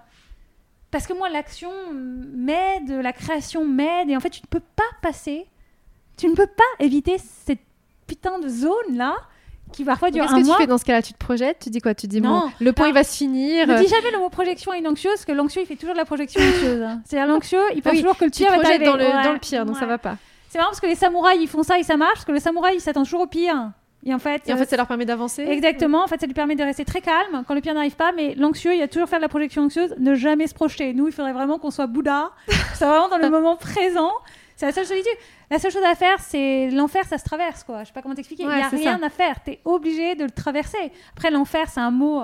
Ce que je veux dire, c'est que chacun a sa définition. Ah oui, moi, je veux dire aussi ça, parce que parfois, moi, je culpabilisais vachement d'être mal, en me disant, mais c'est vraiment un petit problème de petite meuf. Enfin, il y a des choses beaucoup plus graves dans la, rue et, dans la vie, et ça, je trouve ça très pénible. Parce qu'en fait, c'est très difficile de relativiser ces problèmes quand tu es dedans. Donc, je trouve que chaque émotion est valide et validé. Voilà, c'est chacun ressent ce qu'il peut avec son histoire personnelle. On a chacun des moments hyper difficiles dans nos vies, et si c'est le premier, la première tuile qui te tombe de toute ta vie sur la tronche, ça va être un moment hyper dur. Et si tu as déjà eu 50 000 moments très difficiles dans ta vie, bah ça te dire bon, it's ok, ça va. Chacun a son ressenti, on est chacun le fruit de notre biographie. moi je trouve ça très pénible. Et oh, ça va, faut y aller là. Ouais, c'est bon, t'es en bonne santé, ça va, va pas non plus. Non, mais chacun fait avec son histoire, avec ce qu'il est. Et moi, je trouve ça très difficile de relativiser quand tu es très mal. Je crois que, pareil, moi, j'aime pas les injonctions. Je, crois que tu as noté. J'aime pas les injonctions, que ça soit euh, allez, oh là, faut se bouger, euh, ou ça va, tu sais, il y a pire dans la vie. Ouais, il y a toujours pire, ouais. Mais moi, au moment là où je le vis, c'est hyper dramatique pour moi, en fait. Et c'est chacun le fruit de ton histoire. Si tu as connu des deuils, des maladies, des trucs très difficiles dans ta vie, effectivement, il y a des choses qui sont une montagne pour les autres, qui ne le seront pas du tout pour toi. Mais il faut respecter ça. Moi, j'essaie de ne jamais juger les autres. Faut respecter les douleurs de chacun et ce que ça veut dire pour chacun. La difficulté, le, moment difficile à passer, c'est vraiment un truc.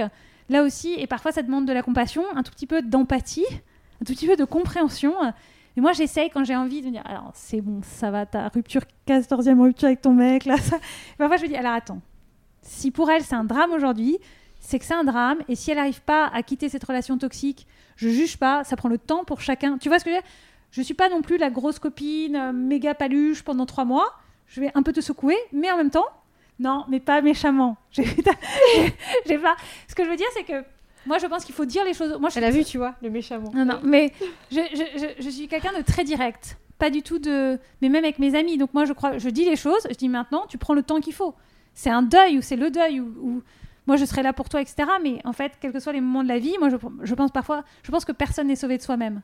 Je pense que tout ce que tu peux dire à quelqu'un, si tu as besoin, je suis là.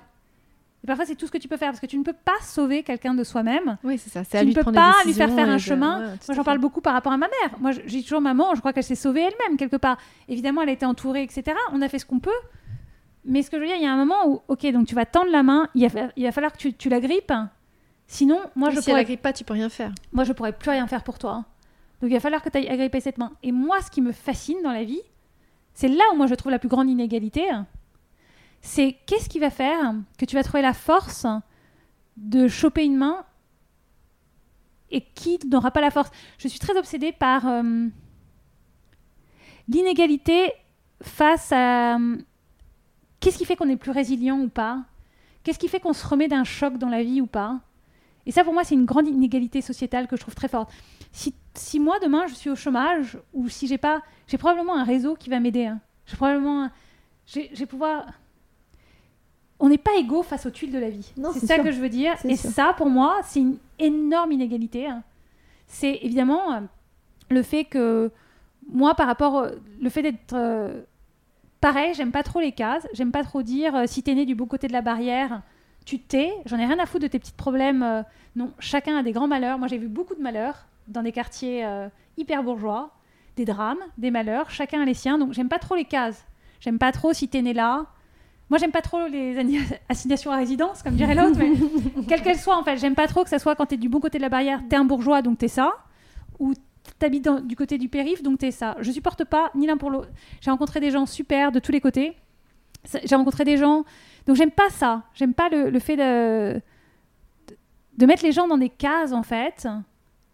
Mais il y a une réalité qui est quand même qu'il y a une inégalité de, de départ qui fait que tu auras peut-être plus d'armes pour être plus résilient, pour te reconstruire, pour te remettre d'amour. Et ça, c'est très obsessionnel chez moi. Sur le fait de... euh, Qu'est-ce qui fait que quelqu'un, à un moment, a la force de saisir la main? Qu'est-ce qui fait que quelqu'un ne l'aura pas? Et ça, c'est un truc sociétal par rapport... Mais ça, ça implique plein de trucs. Ça implique l'éducation, ça Oui. implique la santé mentale, dont on ne parle jamais, euh, la prévention. Ça, ça- ça implique plein de choses. Qu'est-ce qui fait Et pour moi, le vrai rôle, en fait... euh, Moi, je crois pas du tout au slogan de... euh, tu vois Ruffin, quand il dit des trucs, je dis pas, je dis pas du tout que Ruffin dit toujours des, des bêtises, mais Ruffin, quand il fait, il titre son livre, il est où le bonheur? Moi, je crois pas du tout que la politique a vocation à s'occuper de mon bonheur. Merci, mais non. Ça, c'est un truc. euh, chacun a sa définition, chacun trouve le sens. Par contre, il y a une, une volonté de créer un cadre, un décor, quelque chose où, si moi je pars avec trois bornes d'avance sur toi parce que je suis né là, il va, il va falloir que le politique il, il change la ça. donne. Il va falloir qu'il nous mette au même plot de départ, sinon c'est pas possible. Et quand moi je me prends une barrière euh, pendant la course, C'est l'équité euh, plutôt que l'égalité, c'est-à-dire qu'en fait. j'ai un truc euh, avec l'équité, tout à fait, qui implique l'égalité. Je- je- je pense- Oui, mais c'est-à-dire que l'égalité, quand on dit par exemple tout le monde doit être égaux, mais si toi du coup t'es parti déjà en avance et qu'on te donne la même chose que quelqu'un qui est parti en retard, quelque part tu seras toujours en avance. Oui. Ce que tu dis, c'est plutôt l'équité de dire peut-être quelqu'un qui est parti en retard, est-ce que, est-ce que la société, est-ce que Il l'État, y a est-ce que ça, il- il y a il la peut pas position de départ, plus mais il y a aussi le fait quand moi je me prends un plot sur le chemin, je vais avoir probablement mille fois plus de ressources que quelqu'un d'autre, ne serait-ce qu'un truc débile, euh, savoir euh, aller voir un, un thérapeute, avoir le courage d'aller voir un thérapeute, ne pas stigmatiser d'aller Déjà voir un parce que tu thérapeute, sais qu'un thérapeute existe Exactement. et que ça peut t'aider. savoir que ça peut t'aider, y avoir accès financièrement, etc. Qu'est-ce qui fait Donc je suis assez obsédée par ça. Qu'est-ce qui fait que si je me prends l'autre plot, donc en fait c'est une espèce d'équité de départ, à la chance euh, de, de départ, mais en fait sur, sur l'existence et et je sais pas comment on règle le problème, j'en sais rien, mais ça c'est un truc euh, vachement obsessionnel pour moi. Pourquoi ma mère s'en est sortie et quelqu'un d'autre pas? Parce que euh, ça détruit des vies ces maladies-là, ces addictions, etc. Qu'est-ce qui... Ça c'est très obsessionnel chez moi. Je pense qu'il y a quand même la force de chacun, de ce, de ce que chacun est, mais il y a aussi des regards, il y a aussi des, des- des- des communautés, il y a aussi des accès avoir Mais accès à quelque savoir que ça existe. Et ça, c'est un truc. euh, assez- Ouais, ça, m'intéresse vachement, quoi. Tu vois, maman, ce qui m'a vachement impressionné, c'est son humilité quand elle a tout perdu. Ma mère, elle a été alcoolique, euh, je raconte ça, elle est abstinente depuis 17 ans. Le fait qu'elle ait, elle ait- elle ait fait ça. euh, Moi, j'ai vu quelqu'un qui était chef d'entreprise hein, euh, devenir réceptionniste hein, et dire bah, il faut y aller. Quand faut remonter, faut remonter. Et ça, personnellement, je sais même pas si je serais. Enfin, j'ai trouvé ça. Et je me dis, c'est incroyable parce qu'elle a une force que je, ne la- que je ne voyais pas en elle, que je, que je soupçonne. Et j'ai été très fascinée par ça en me disant, mais elle a quand même été très entourée, mais il y avait un truc en elle que j'ai découvert. Je sais Oui, pas comment t'expliquer. Quelque chose, on me disait, la vache, elle a quand même une force que je trouve hallucinante. Hallucinante, mais vraiment un truc. euh, je me dis, putain, euh, je l'ai connue avec ses employés, euh, dans sa boîte, Mm. elle déménage, elle part, elle quitte la France, elle va au Luxembourg, elle devient réceptionniste, c'est le seul endroit où elle trouve un job, et elle fait son truc. Tu vois, et ça, je, je trouvais que c'était quand même un truc. Je suis persuadée qu'on a tous une force en nous aussi, en fait, qu'on qu'on soupçonne pas. Mais j'aime pas trop l'injonction, encore une fois, on en parlait, à sois fort, euh, bats-toi, parce que parfois, les moments Oui, on te dit ça, c'est le moment où tu crois plus en rien, ouais. où tu es en totale perte de confiance en Et toi. donc, au contraire, en fait, ça te creuse encore parce que tu dis je vais pas être capable et donc Exactement. ouais. Donc c'est quelque chose qu'elle a été chercher en elle, mais je suis persuadée qu'on l'a en soi. Mais qu'est-ce qui fait qu'on y croit? Enfin, ça mêle, tu sais, ça mêle plein de choses. Ça mêle les destins, ça mêle les histoires de famille, ça, ça mêle qui on est soi, ça, ça mêle tellement de choses. Mais ouais, c'est un truc qui, qui m'intéresse beaucoup et qui.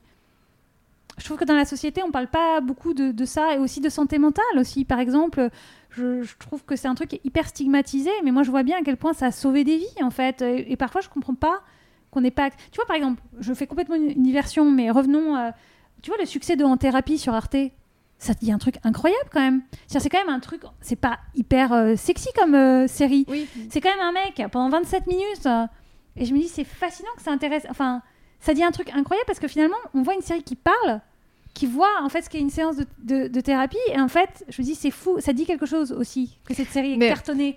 En fait, là-dessus, je me dis, ça, c'est quelque chose. En fait, on n'a pas l'habitude de voir un truc sur la santé mentale, sur le fait d'être- euh, comme ça avec un, un- un thérapeute. Enfin, c'est complètement un autre sujet. Mais finalement, je pense que ça, ça a été révélé aussi par, par cette, cette, cette pandémie. C'est-à-dire Ouais, qu'en fait, les, les gens se sont dit euh, merde, alors on- comment dire, on accompagne les gens pour éviter qu'ils tombent malades sur donc, la santé euh, physique classique et finalement les conséquences que ça a mentales sur l'isolement, sur euh, le, le- le moral des gens, etc. C'est, aussi important. Ouais, et, et donc, je pense que ça a préoccupé les gens de se dire mince, euh, on interdit toute sortie, on prive de liberté euh, et finalement on se dit mais c'est pour pense la santé. C'est important ouais, de- mais- de- de- Il faut pas stigmatiser, tu vois, moi par exemple.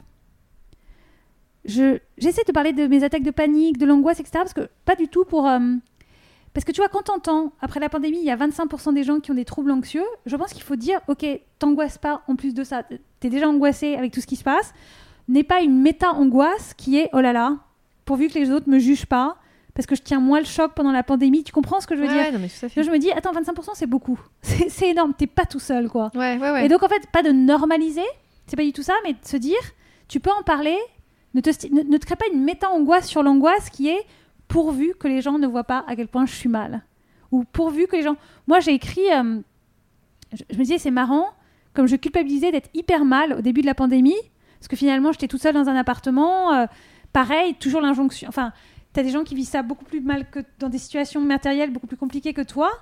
Mais le fait est que bah, je suis désolée, je fais ce que je peux, mais je suis super mal, j'ai hyper peur. Et en fait, je, je me dis, faut absolument euh, dire aux gens, le- enfin 25% c'est beaucoup. Voilà, c'est ça que je veux dire. Mais non, mais c'est sûr. Et t'es pas tout seul, et donc il faut un tout petit peu euh, se dire qu'il y a des passages. Et aussi, moi j'ai remarqué dans ma vie, il y a des passages très anxieux et d'autres pas du tout. Donc en fait, je pense aussi qu'il faut pas du tout avoir peur quand tu as des moments de vie qui vont être beaucoup plus. Tu vas quitter ton job, tu vas créer une agence, ça va créer des anxiétés monstrueuses. Ça veut pas dire que ça sera tout le temps là, c'est un cycle de vie qui on crée. Ensuite, tu rentres dans une phase qui est plus tranquille. Euh, Moi, je crois beaucoup. euh, je, pense qu'on voit beaucoup de courbes comme ça dans nos vies, euh, où tu vois des courbes qui partent d'un point à zéro, puis qui vont à 100, et donc tu vois la vie d'une façon linéaire, et si tu suis pas cette ligne linéaire, t'es foutu.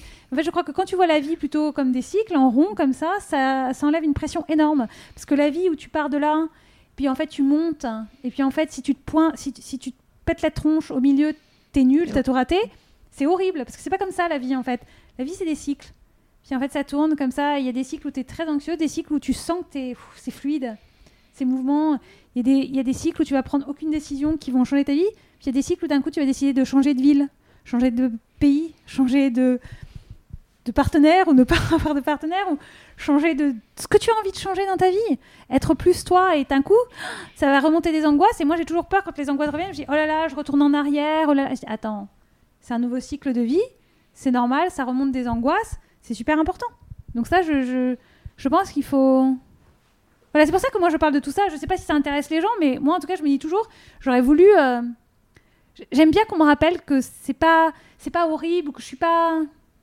Je pense qu'on a tous besoin, d'une certaine façon, de sentir qu'on appartient, qu'on fait partie de quelque chose. Moi, je pense qu'il y a beaucoup de haine, beaucoup de rage, beaucoup de tristesse qui viennent du fait de ne pas trouver sa place, où qu'elle soit, pour qui que ce soit. Je pense que, mais ça va euh, d'être du mauvais côté du périph à euh, des gens autour de moi qui trouvent pas leur place en fait. Qui et je pense qu'il y a beaucoup de sérénité et beaucoup de, quelque chose qui s'apaise en soi quand on a l'impression qu'on est au bon endroit, à la bonne place. Et ça veut pas du tout dire la même chose pour les autres, mais je crois qu'on a tous besoin d'appartenir à quelque chose, à un groupe, à un projet. Et, et je pense que c'est super important. Et donc moi, je parle de tout ça pour rappeler que même si tu ressens ça, ou même si tu as ça, tu appartiens à la société, tu appartiens. It's OK. En fait, c'est normal d'être humain. Voilà, c'est ça que Ouais, je veux dire. ça. Mais c'est juste être humain. C'est sur l'exigence, quoi. Si tu veux Ouais. être un robot, tu, tu, tu, tu as un ordinateur en face de toi, mais moi, j'ai pas du tout envie de ça. C'est normal d'être humain. Et moi, je lutte tout le temps contre ça parce que parfois, j'ai l'impression que je n'accepte que les émotions positives chez moi. Mais en fait, les émotions négatives, euh, ça fait partie aussi. euh, C'est des, des tunings, quoi. C'est des trucs qui me permettent. euh, Bah, puis c'est ce qui t'a alerté quelque part sur tiens là je dois changer de vie tiens là Toujours, là je dois toujours. partir là. Mais c'est marrant, comme dans la vie, on n'aime pas trop les émotions négatives. Mm. On n'a pas envie d'avoir de la fièvre ou des courbatures après un vaccin. par quoi. exemple voilà c'est ça Donc c'est quelque chose, euh, c'est quelque chose où moi je suis toujours dans une grosse, euh, je- j'essaye beaucoup de travailler là-dessus. et Parce que finalement fait après partie. quand c'est fait après tu dis ah c'était juste ça bah, cool. Exactement. Mais ça vaut pour tout.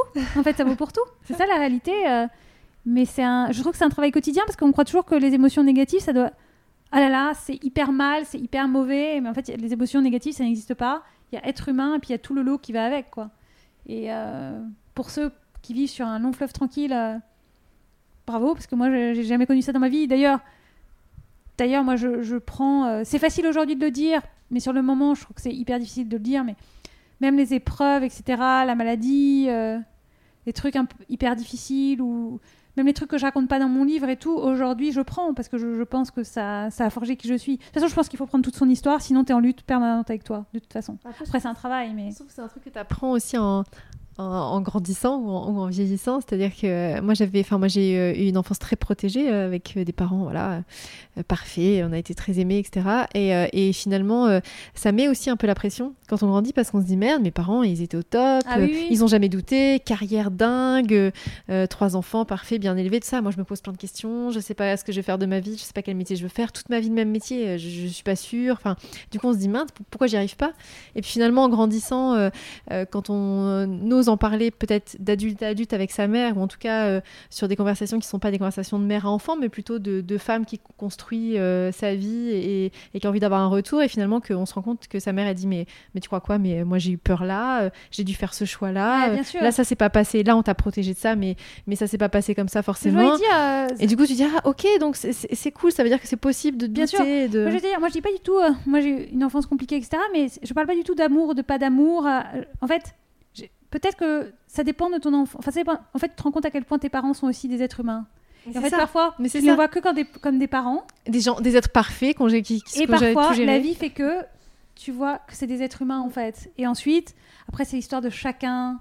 Sur, ch- chaque- enfin, chacun fait ce qu'il peut, mais c'est vrai que je pense que les humaniser assez vite, c'est important, en fait. Après, il y a la vie qui fait que tu es, plus ou moins obligé. Après, c'est marrant parce que tu dis.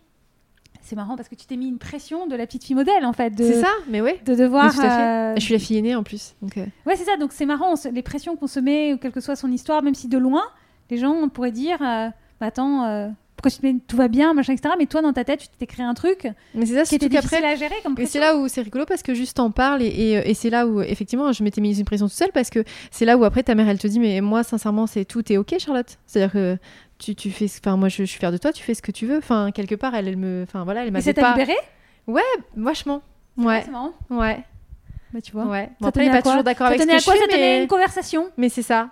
Toujours parler ouais. aussi, toujours euh, avoir les Oui. conversations. Moi, je supporte Oui. pas les non-dits. Toujours dire les choses. euh, Alors après, voilà, pareil, euh, privilégié, c'est-à-dire que euh, dans un contexte où, euh, avec ma mère, c'est bienveillant et, et, on, on- j'étais entourée d'une maman aimante, etc. Enfin Ouais. voilà, je veux dire, on a aussi, quand, quand tu dis sur la résilience, j'ai aussi cette chance-là.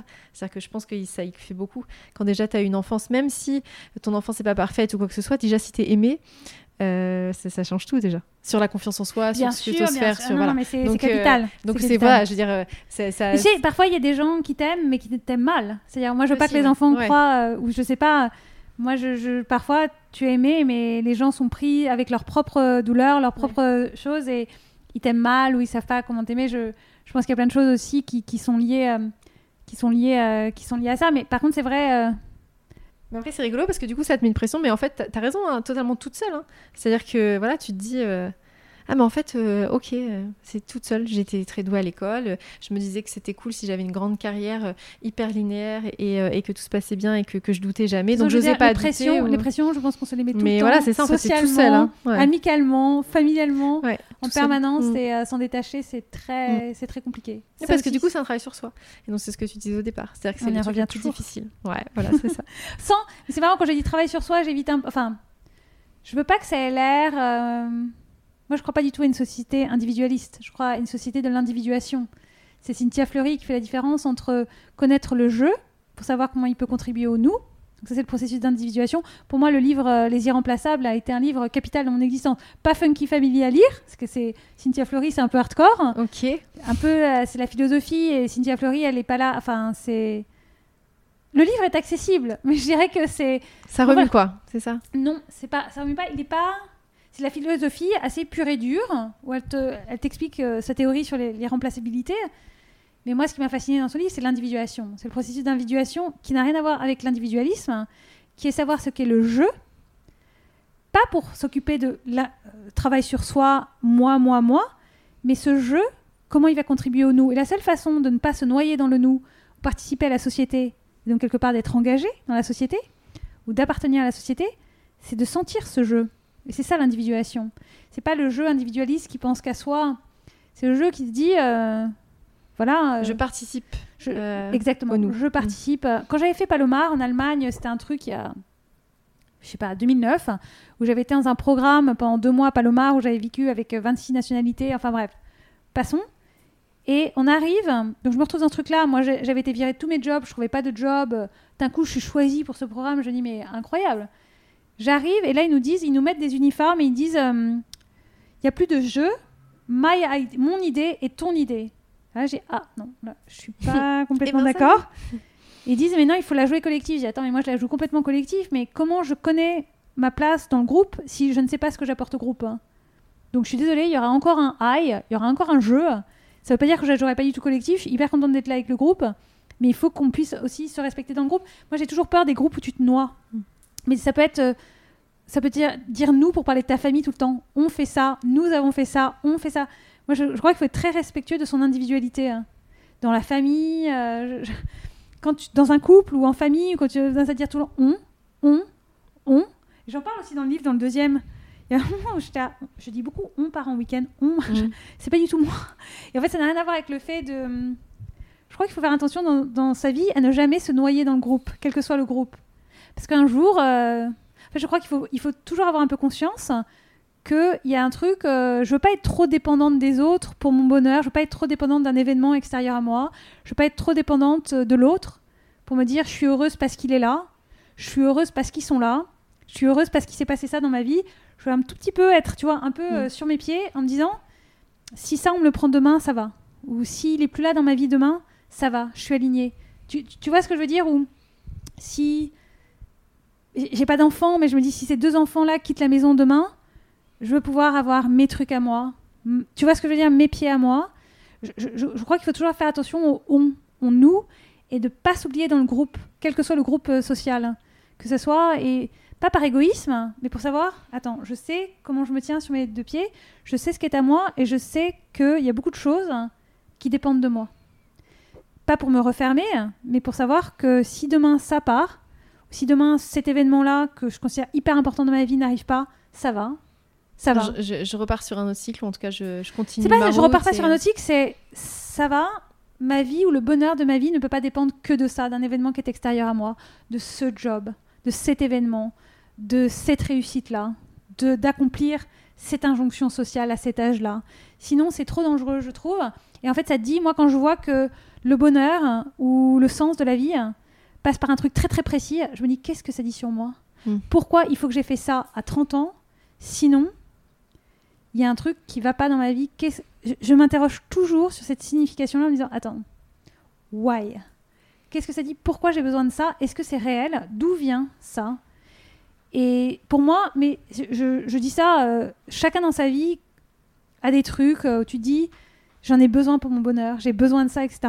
Donc chacun fait ce qu'il peut avec ce qu'il est. Pour moi, c'est vraiment le plus important. Chacun fait ce qu'il peut avec ce qu'il est. Il faut absolument respecter ça. Pour moi, c'est plus un truc de liberté. hein. Je crois que ma liberté passe par ne pas être trop dépendante de choses sur lesquelles je n'ai pas complètement, enfin, qui Bah, dépendent pas pas, de moi, quoi. Ouais, ça. qui dépendent pas agir, mais qui dépendent pas de moi ou qui sont pas complètement à l'intérieur de moi. Et pour moi, c'est une idée de liberté et aussi d'être un peu euh, complète.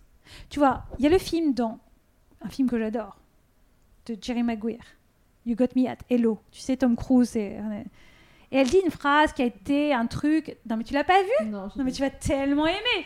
Attends, Jerry Maguire, tu l'as pas vu Non. Ah non, mais attends, si t'as Non, aimé mais Ma- c'est vrai que j'ai- amie- j'ai j'ai Ah, très, peu vu des films de Tom Cruise en fait. Non, mais attends, Tom Cruise, avant qu'il perde les pédales avec mais euh, oui, la scientologie, ouais, ouais, ouais, j'ai- C'était quand même un super acteur en réalité. hein. Il faut que tu regardes Redman, il faut que c'était quand même un mec. euh, Enfin bref. Donc il y a un moment où elle lui dit cette phrase fait le tour. euh, c'est une phrase que tu vois sur les réseaux sociaux, Instagram, machin. René Zellweger dit à Tom Cruise "Tu me complètes, you complete me." Mais ça c'est une phrase hyper dangereuse. Oui, parce En fait- que du coup, et le jour il part. Exactement. Donc en fait cette phrase, euh, Ah là là, tellement beau, machin. Mais 15 ans après, tu dis attends, c'est ben non en fait. Toi et moi, on s'additionne et on fait des trucs dément ensemble, mais tu me complètes pas en fait, parce que ça va. Moi, je suis une personne entière. It's ok. Donc j'ai toujours peur des, En fait, pour revenir à ça, j'ai toujours peur du on ou du groupe qui oublie qui tu es et qui fait que si cette personne s'en va, si, cette personne-là, ton enfant arrive à passer des vacances sans toi, sans t'appeler trois fois par semaine, tu sais pas complètement. je pense que c'est. Tu vois, je, je- je vois ce genre de truc où je me dis. euh, Enfin, pour moi, c'est un truc, c'est un truc de liberté, mais ça dépend de, chacun. Mais je pense que c'est important de savoir qui l'on est sans, sans les autres ou de savoir que on apporte. Tu, tu es déjà tout à fait complète, quoi. Que tu sois seule ou pas, que tu aies des enfants ou pas, que tu aies un boulot ou pas, que tu vives, euh, tu, tu es, tu es tout à fait complète. Donc en fait, c'est une phrase avec le recul. C'est comme avec le recul. Sex and the City. Bah tu vois, je trouve que Kerry, c'est un personnage un peu toxique. Je pense qu'on est tous un peu plus Miranda Ouais. aujourd'hui, tu vois. Kerry, elle est dans un truc euh, hyper de codépendance, quoi, avec les hommes. Non, c'est Là, vrai. c'est pas pour faire ma, ma féminisme, mais pourquoi pas Mais je veux dire, euh, il y a plein de trucs avec le recul. Enfin bref, peu importe, je, je sais plus pourquoi je parlais de ça. Mais, euh, mais du coup, voilà, je, je pense que c'est important. euh, Mais pour moi, c'est une histoire de liberté, qui est quand même une, une de mes valeurs, je dirais, avec, euh, avec le fait de créer hein, et d'être utile. Je dirais être utile, créer et la liberté sont vraiment les trois, les trois gros moteurs, quoi. Voilà. Avec en essayant dans tout ça de pas être limité par la peur, les angoisses, le passé, les petites névroses Oui, mais du personnelles. coup, ouais, c'est- c'est bien. Parce que si tu as être utile, créer et la liberté, d'ailleurs, tu sais que tu as les doutes et les angoisses autour, mais tu restes focus sur créer, être utile, la liberté. Ouais, merci à ma thérapeute qui me rappelle ça. Mais voilà, mais je note ça. je Moi, je pense que plomb. ce sera, ce sera la conclusion. Oh là, je crois que vous faites un petit peu envahir par la peur, c'est vrai. Ouais, ouais, non, mais il y a le partage. En fait, il y a, il y a le partage, créer, Ouais, inspirer, créer, ouais, créer, inspirer. Ouais. Mais Mais créer, être utile, c'est le partage. Enfin, tu vois, être utile, être le utile. partage, inspirer, ok. C'est quoi l'autre? La liberté. La liberté. La liberté. Voilà, c'est Voilà, une belle conclusion. Tu m'as pas posé. Non, tu m'as pas posé. Alors là, je suis désolée, tu m'as pas posé la question de ce qui m'a inspiré et tout. Je suis pas contente. Je veux le faire. Si tous les invités l'ont fait. c'est vrai. Moi, si je l'ai pas, je suis un peu triste. Alors, Axel. Du coup, Charlotte. avec tout ce qu'on a dit, on a, on a parlé d'Albert Camus, on a parlé de, de plein de monde hyper inspirant.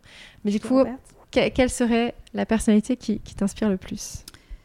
Alors, tu me poses cette question de façon très spontanée. Ce n'est pas moi qui t'oublie. non, mais je voulais que tu me poses cette question parce que je trouve que c'est une question très difficile. Parce que j'ai jamais un nom qui me vient en tête.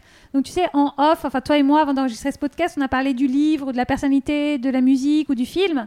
Pour moi, c'est toujours une question qui est hyper compliquée parce que j'ai mille trucs qui m'inspirent. On revient toujours à la généraliste curieuse, à la curiosité, quoi. Et donc, par- ta vie où ça arrive aussi Oui, mais par, alors par exemple la musique, moi j'ai la musique en intraveineuse. Donc par exemple, euh, j'ai plutôt des chansons moi, par exemple, si tu fais un trajet en voiture avec moi, je suis la personne qui peut mettre mille fois la même chanson si je suis dans une phase sur cette chanson. Donc c'est très pénible. Donc si par exemple tu me demandais ça à un moment où je suis à fond... Henri Dess, tu sais. Non, arrête, euh, arrête. J'ai reçu plan, plan. J'ai- J'écoute plein de trucs, mais tu vois, si je suis sur une phase où je suis à bloc sur, euh, tu vois là, qu'est-ce que j'ai téléchargé récemment euh, euh, Attention, parce que là, alors là, on- nous on a Non, des playlists juillet, alors attention si. Non, non, mais si je suis dans une phase, tu vois, j'ai avoir hyper envie d'écouter. Bon, moi, je suis très hip-hop. Mais disons, je vais t'écouter euh, Alors Orelsan. Orelsan, Basique, euh, tu Oui. vois, plein de trucs comme ça. Si je suis dans une grande phase, je peux t'écouter la chanson mille fois de suite. Donc, d'un coup, je vais te dire, je suis hyper inspirée par cette personne en ce moment. Donc, chez moi, ça change tout le temps. Par exemple, sur le film, là, en ce moment, j'ai une grosse phase Nolan. Donc, en fait, Nolan, donc là, depuis une semaine, je me suis fait, j'avais jamais vu les Batman de Nolan.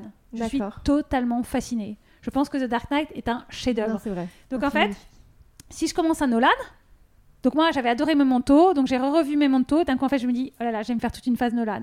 Et donc pour moi me faire une phase Nolan, ça veut dire que je vais me faire tous les Batman, que je vais regarder Dunkerque, que je vais revoir Inception, que je vais revoir mes manteaux que sur YouTube. Je vais aller regarder les vidéos d'analyse de ces films. Donc par exemple, je pensais que le Prestige, j'avais pas du tout aimé, j'ai été totalement fascinée par le Prestige. C'est drôle parce qu'en fait, tu dis que tu es une généraliste, mais quelque part, là, tu vas t'intéresser à un sujet, et là, tu vas faire l'experte à aller En fait, jusqu'à je, en fait, je- suis une nerd intempestive, c'est-à-dire Oui, nerd sur un sujet, ensuite je change de sujet. Donc, je vais avoir- donc sur, sur YouTube, je vais aller regarder toutes les, les- les analyses sur The Prestige, sur la vision de Nolan dans Inception, et puis ça va me passer. Dans une semaine, je vais passer complètement à autre chose. Je vais Enfin, avoir- Inception, tu peux y passer un moment, hein, parce qu'avec le, le Non, mais de... tout ça pour te dire que moi, j'ai espèce de, de, de phase où il y a des gens, où par exemple, moi, ce qui, bon, les gens qui m'inspirent le plus, les artistes, beaucoup, énormément, tous ceux, en fait, qui vont jusqu'au bout d'eux-mêmes et en font quelque chose, tous ceux qui font du personnel de l'universel, c'est souvent les artistes qui font ça, tous ceux qui arrivent, qui ont le courage d'être eux-mêmes, absolument eux-mêmes, ça, ça me, fascine totalement. Et j'aime bien les gens qui se dépassent. Donc, par exemple, j'adore le sport, j'adore les, athlètes. Donc, par exemple, un truc qui n'a aucun rapport, mais par exemple, quand François Gabard a fait son tour du monde, je me souviens complètement comme une dingue. J'ai le mal de mer, je suis jamais sur un voilier, mais j'étais complètement fascinée de le voir arriver. Qu'il y avait quelqu'un qui avait réalisé un de ses rêves. hein. Ouais, sur le dépassement Et sur le Mm. et surtout voir quelqu'un réaliser un de ses rêves, et d'un coup, je vois pas seulement la voile, la mer, etc. Je vois quelqu'un de hyper engagé dans son rêve, et donc ça, ça m'inspire, par exemple. Mais ça peut être, euh, tu vois, d'un coup, je vais regarder un documentaire sur Nina Simone, et je vais être complètement fascinée par son histoire, sa carrière complètement contrariée de, de pianiste classique, parce que à cause de la discrimination. D'un coup, je vais me passionner pour ça. Donc en fait, je suis inspirée par mille choses, mais je, je suis inspirée par les gens qui osent être eux, qui partagent ce qu'ils sont, qui en font une histoire et qui font du personnel de l'universel. Ça, c'est quelque chose. Et sur le dépassement de soi. Généralement, c'est. Mais bon, fil rouge, il y a un peu Albert euh, Camus aussi. Mais voilà, donc moi, mais je reviens quand même. Les artistes, beaucoup, beaucoup, beaucoup. Et les athlètes, bizarrement. Mais les artistes, euh, moi, il y a des chansons qui ont changé ma vie. Euh, quand je vais très mal, je sais tout de suite, je vais aller vers Eric Satie. Nanana, je vais écouter Eric Satie pendant deux heures. Puis ensuite, je vais en avoir marre, je vais aller sur Rage Against the Machine. C'est fou comme l'art, en fait. La création. euh, Mais c'est ça, en nous plus, qui est hyper puissant sur les artistes. C'est-à-dire qu'en fin de compte, mais c'est tout à fait ce que tu dis, c'est que eux, ils vont créer quelque chose qui leur parle, en tout cas qui est, qui est du personnel, qui est sur leur histoire, souvent euh, des histoires d'ailleurs torturées, ou en tout cas, voilà. Et quelque part, ça, c'est universel, ça parle à tout le monde. Il y a des gens qui, qui se reconnaissent et qui sont inspirés. Et voilà, ça, c'est. Quand tu fais du personnel de l'universel, c'est le truc le plus puissant au Mm. monde. C'est parce que tu, tou- tu touches pas seulement à la tête, tu touches au cœur. C'est ça, mais le talent, il est là. Et surtout, euh, ce que je trouve incroyable, c'est que ça enlève toutes les barrières. Il n'y a plus de classe sociale, il n'y a plus d'âge, il n'y a plus de culture. On va tous pleurer pour la même chose. Mais c'est vrai. Et donc, pour moi, il n'y a que l'art et le sport aussi qui fait ça. Et moi, j'ai, enfin, un des moments, elle est- enfin, bon, dans ma vie, j'ai eu plein de, moments euh, émouvants, évidemment, mais un des moments les plus émouvants, euh, je me rappellerai toujours. euh, J'ai un, un petit garçon qui a 10 ans aujourd'hui, euh, et quand il était tout petit, je pense qu'il avait 3-4 ans, euh, voilà, on lui met des musiques, etc., peu importe. Et, euh, et on aime beaucoup Queen. Et, et du coup, euh, je, je- je lui mets une musique de Queen, et puis euh, je le vois écouter un peu, enfin, en tout cas, découvrir cette musique. Il trouve ça, je vois que ça l'attentionne, et du coup, je mets sur la tablette, je mets le clip avec Freddie Mercury. Mais là, il était, mais il découvrait Freddie, Mer- Freddie Mercury, de le Voilà, voir sur sur scène. La force d'être soi. Et, et- et alors, et alors, je me suis dit de voir mon petit garçon comme ça de 3-4 ans être fasciné finalement par la première fois qu'on voit Freddie Mercury chanter sur scène. Parce que c'est vrai que moi je suis toujours autant fascinée. C'est vraiment quelqu'un voilà j'admire beaucoup l'artiste. Mais bon c'est vu revu etc et j'ai beau l'admirer toujours. Mais là de voir la première fois de quelqu'un J'avais jamais vu ça. Et de voir, euh, pourtant, voilà, euh, ça pourrait être démodé. Enfin, on pourrait se dire euh, avec tout ce qu'on voit aujourd'hui. Mais il voit Freddie Mercury sur scène et je le vois tellement ému, mon petit bout là de 3-4 ans. C'est hyper quelque chose, fort. ça me fait penser aussi à David Bowie, qui d'un coup arrive en étant androgyne. Oui, bah, Ça, ouais, ouais. Et tout le monde le trouve fascinant, etc.